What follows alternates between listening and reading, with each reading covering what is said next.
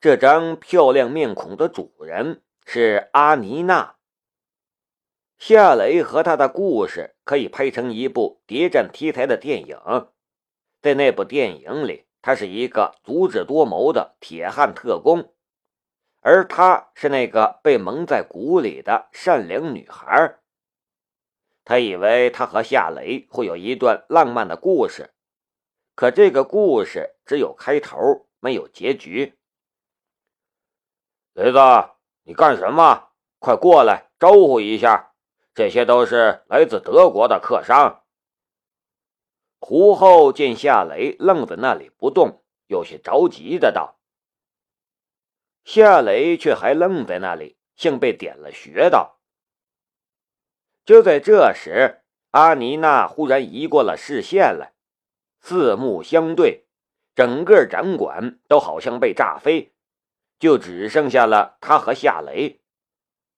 他手中的一只矿泉水瓶子脱手砸在了地上，可他却一动不动，死死地盯着夏雷，仿佛担心他只要一眨眼睛，他就会从他的眼前消失一样。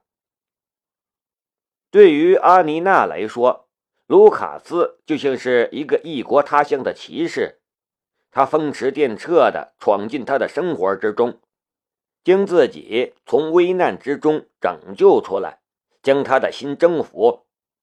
可就在他满心喜欢，准备和他谈恋爱的时候，他却又消失了。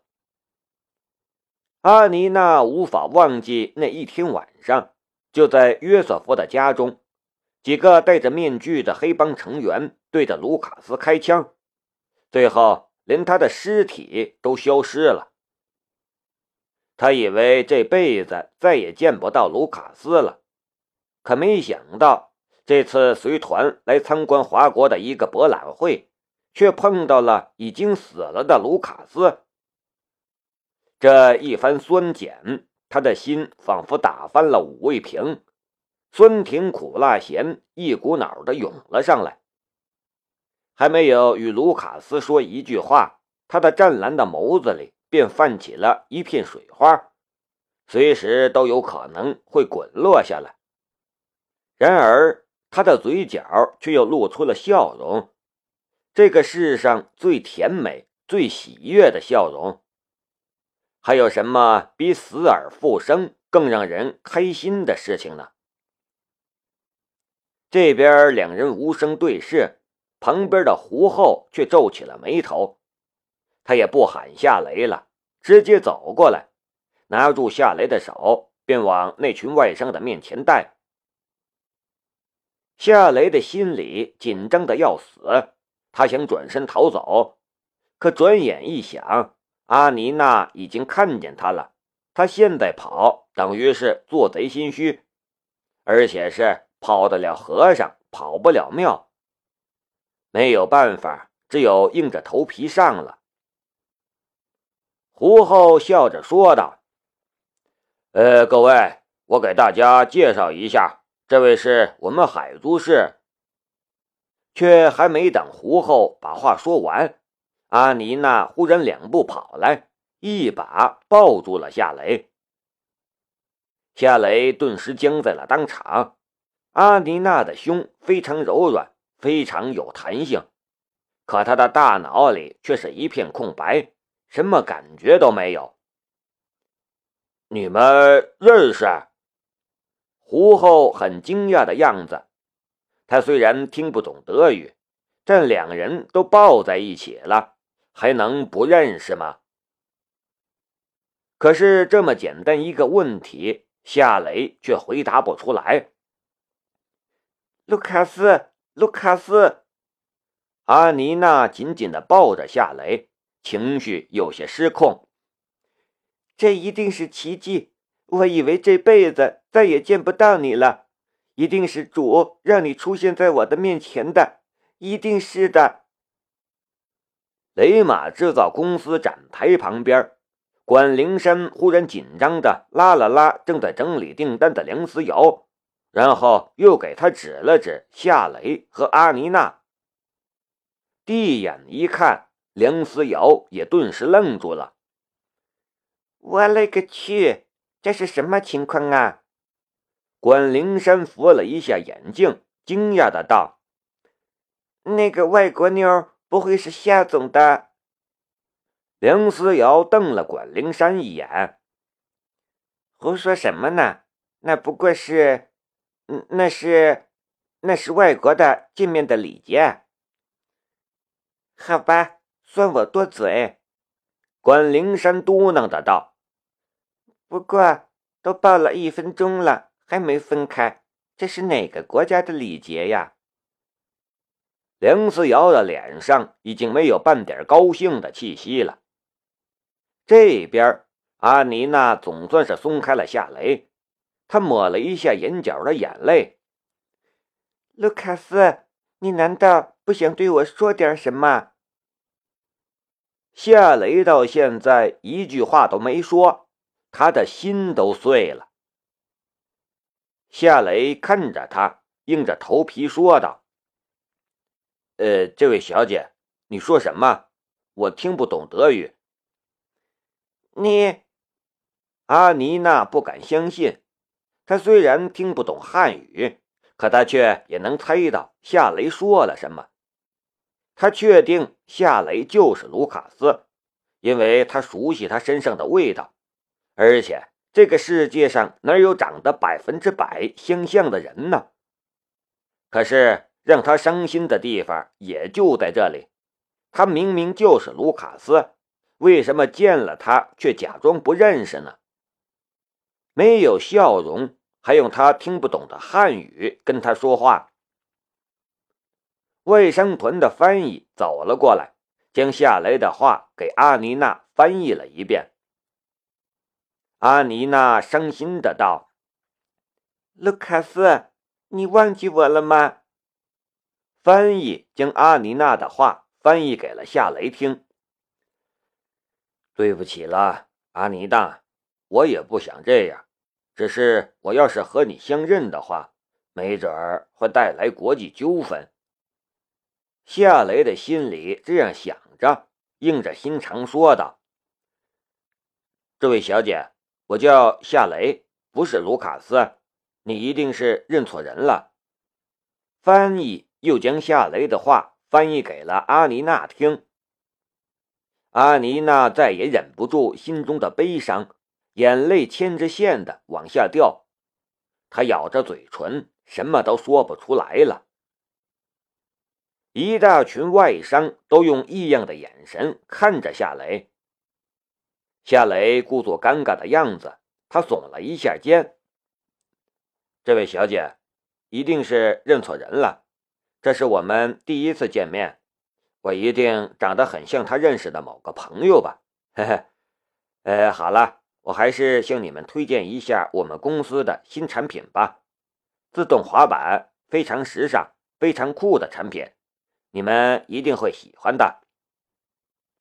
翻译将夏雷的话一说，外商纷纷移步到了雷马制造公司的展台。一个外商还安慰了阿妮娜一句，然后也去了展台。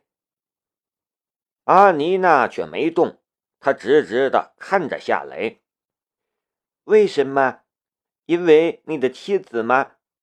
可是，即便是因为她，你连和我相认的勇气都没有吗？夏雷摊开了双手。这位小姐，对不起，我真的听不懂你在说什么。我知道你是卢卡斯，我也知道你能听懂德语。夏雷苦笑道：“你真的认错人了，我真的不是，我真的听不懂你说的话，差点就说漏嘴了。”他的背上。也冒出了好些冷汗。阿妮娜却摇了摇头：“你骗不了我，你就是卢卡斯，我熟悉你身上的味道。”夏雷无言以对。你有什么难言之隐吗？阿妮娜又问道。这个问题让夏雷骤然紧张了起来。他担心，他联想到约瑟夫和约瑟夫的智能机床。完全有这种可能，因为阿妮娜也知道约瑟夫的智能机床，而他又是在约瑟夫的家里被枪杀的。如果他没有在这里遇见他，那么他这辈子都不会有这样的联想。可是地球这么大，他居然又出现在了他的面前。他那么聪明，他会不去思考、不去联想什么吗？夏雷的紧张反应没能逃过阿妮娜的眼神，他的眼神也变得奇怪了起来。他看着夏雷，心里想着什么的样子，不再说话。这位小姐，失陪一下，我得去招呼一下客商。夏雷不敢再与他待在一起了，他转身就往展台走去。阿妮娜愣了一下。跟在夏雷的屁股后面，也往展台走去。梁思瑶连客商都懒得招呼了，迎面走了过来。还没走近夏雷，却看见夏雷不停的向他眨眼睛，嘴巴也动来动去，似乎是在暗示他什么。他的脑袋里顿时一团雾水，这是什么情况？夏雷也是乱了阵脚了，他忽略了阿妮娜不懂汉语这一点，也担心那个随团的翻译会将他的话翻译给阿妮娜听，所以不敢跟梁思瑶说话。可是就这一犹豫，他想迈过梁思瑶的时候，梁思瑶却一把挽住了他的胳膊，然后还亲昵的搂住了他的腰。死定了！夏雷的心里一声叹息，脑袋也耷拉了下去。他在德国一个月，龙兵扮演的是他的妻子阿妮娜，经常用他的单车送他回租住屋。就算没进去坐坐，但龙兵的样子却是见过的。现在当着阿妮娜的面，梁思瑶钻进他的怀里秀恩爱。阿妮娜这么聪明的女人，还能看不出来吗？但这不是最糟糕的，最糟糕的是梁思瑶的秀恩爱的举动，会将阿妮娜的思维往危险的地方引导。什么人会假装结婚？什么人会被人枪杀之后又离奇复活？这些疑点难道还不够明显吗？这败家娘们呀，没事秀什么恩爱呢？果然，看见梁思瑶钻进夏雷的怀里，故作亲密的姿态，阿妮娜先是愣了一下，然后又是惊讶，最后却又露出了笑容。她径直走到夏雷和梁思瑶的身边，伸手拍了一下夏雷的肩，淡淡的道。卢卡斯，我的手机号没变，待会儿打给我吧，我们聊聊。夏雷都想去撞墙了。梁思瑶看了阿妮娜一眼，不悦的道：“你说什么？”阿妮娜笑着说道：“你不是他的妻子，别演戏了。我不是傻瓜，骗我一次。”难道还想骗我第二次？梁思瑶听不懂德语，他看着夏雷，等着夏雷给他翻译。夏雷却看着阿妮娜，紧张的猜测着他已经联想到什么程度。阿妮娜却当着梁思瑶的面，忽然凑到了夏雷的耳朵边上，低声说道：“你有秘密。”夏雷想说：“我听不懂。”可这样的话，他再也说不出口了。我等你电话，你不打给我，你会后悔的。说完，阿妮娜忽然吻了夏雷的脸颊一下。夏雷僵住了，梁思瑶也僵住了，阿妮娜却平静地走进了德国客商群众。他。他是谁呀？梁思瑶狐疑的看着夏雷。夏雷苦笑道：“我知道你心里在想什么，可是绝对不是你想的那个样子。